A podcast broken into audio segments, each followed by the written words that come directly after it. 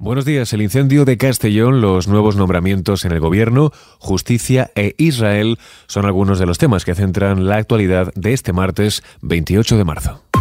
ISFM Noticias con Jorge Quiroga.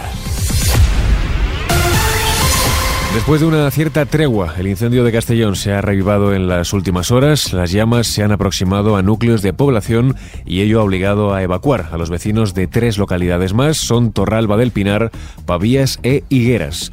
El fuego sigue activo y fuera de control. Durante la tarde, las llamas han llegado a la carretera comarcal 195 y ha entrado en el pueblo de Montán, sin daños de momento para las viviendas. Se trata de una zona boscosa mal gestionada, según su alcalde Sergio Fornas. La verdad es que estaba todo perdido, abandonado y es pólvora lo que hay hoy en día en los montes, la verdad.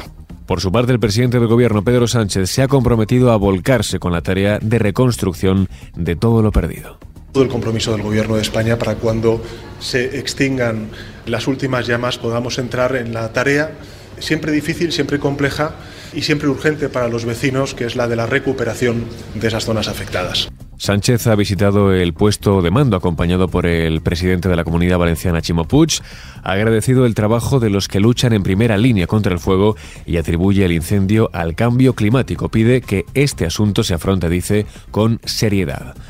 Por otro lado, los nuevos ministros prometen hoy sus cargos en Zarzuela. Héctor Gómez nuevo ministro responsable del Departamento de Industria, y José Manuel Miñones en Sanidad prometerán sus cargos ante el rey Felipe VI a las 9 de la mañana, según informa la Casa del Rey.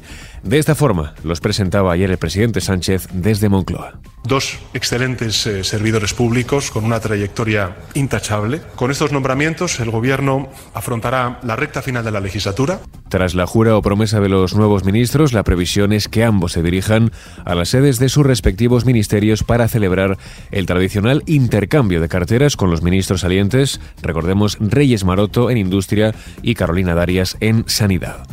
Seguimos en clave judicial. El sector progresista del Consejo General del Poder Judicial decide este martes si dimite en bloque. Recordemos que es una reunión clave para el futuro del Consejo que analiza por segunda ocasión un escenario que califican de insostenible. Pese a ello, esta dimisión en bloque no cuenta con un respaldo unánime, ya que algunos vocales lo ven inviable porque dicen no garantiza la renovación del Consejo. Por otro lado, Marlaska niega problemas de corrupción en la Guardia Civil y evidentemente no hay, y esto sí quiero dejárselo claro, ninguna cuestión o problema sistémico en la Guardia Civil. Lo único que es sistémico en la Guardia Civil es su profesionalidad, su eficacia y su eficiencia. Y dentro de esa profesionalidad, eficacia y eficiencia es hacer frente a estos hechos absolutamente graves que han acontecido en su seno y que son los primeros interesados en tomar las medidas para llegar a las responsabilidades últimas y para seguir tomando medidas de prevención y control. El ministro del Interior rechaza que exista un caso Gámez en referencia a su renuncia como directora del cuerpo tras la imputación de su marido en una derivada de los ERE de Andalucía. Por otro lado, el PP votará en contra de la reforma de las pensiones si no recibe datos técnicos. Los populares anuncian que esta será su postura si no obtienen hoy justificación técnica y documentada que avale el Real Decreto. Argumentan que no pueden apoyar la reforma basándose solo en el PowerPoint, dicen de un gobierno que les tiene acostumbrados a mentir reiteradamente.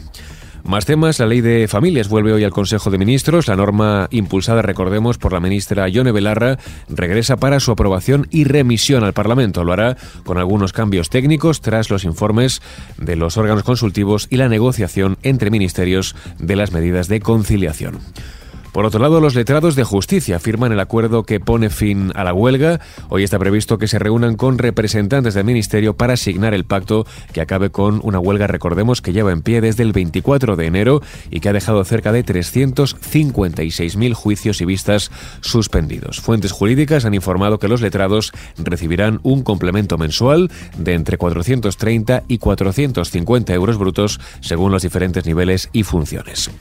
En clave internacional, Netanyahu retrasa la revisión de la polémica reforma judicial hasta el próximo periodo parlamentario, pero esto no significa que se suspenda. El primer ministro israelí ha dicho que toma la decisión para evitar la división del país después de que cientos de miles de personas se manifestasen en las calles en una movilización sin precedentes. Israel, recordemos, lleva 13 semanas consecutivas de protestas desde que el nuevo gobierno de Netanyahu anunciase a principios de enero su plan de reforma judicial, tan solo seis días después de asumir el poder. En esencia, la reforma busca mermar la independencia de la justicia y aumentar el control gubernamental sobre la misma. Terminamos este repaso informativo con la previsión del tiempo para este martes. Hoy continúan los cielos despejados en la mayor parte del país. Tan solo Cataluña tiene previsión de lluvias débiles. También se esperan intervalos durante la primera mitad del día en el área del estrecho, Melilla y litoral de Levante. Las temperaturas bajan sobre todo en el área mediterránea y suben en el resto del país. Con el tiempo terminamos este podcast con Susana León en el control de sonido. Ya sabes que puedes seguir al tanto de toda la información en directo en nuestros boletines horarios de Kiss FM. Muy buenos días.